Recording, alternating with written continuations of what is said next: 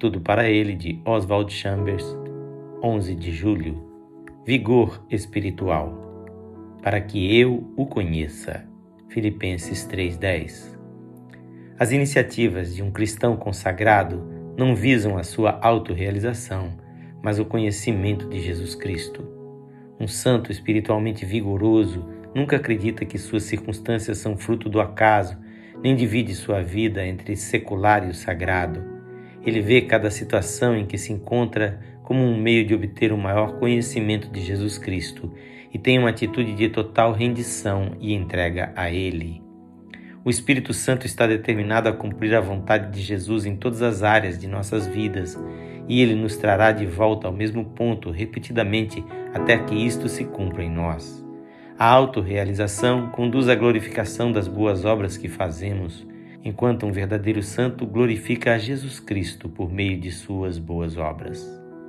O que quer que estejamos fazendo, até mesmo comendo, bebendo ou lavando os pés dos discípulos, tem que ser dedicado ao serviço e conhecimento de Jesus.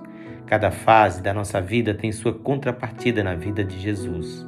Nosso Senhor desfrutava do seu relacionamento com o Pai, mesmo nas tarefas mais humildes.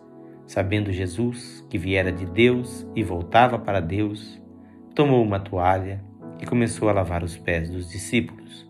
João 13, 3 a 5. O objetivo da pessoa espiritualmente vigorosa é que eu o conheça.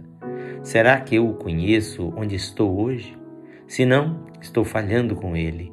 Não estou aqui para buscar minha satisfação ou realização pessoal, mas para conhecer Jesus Cristo. No trabalho cristão, muitas vezes somos motivados pela percepção da necessidade do que deve ser feito e tomamos a iniciativa. No entanto, essa nunca é a atitude de um cristão espiritualmente forte. Seu objetivo é conhecer a Jesus e realizar a vontade dele em todas as circunstâncias. Esta leitura é feita por seu amigo, Pastor Edson Grando. Que o Senhor Jesus abençoe abundantemente a sua vida.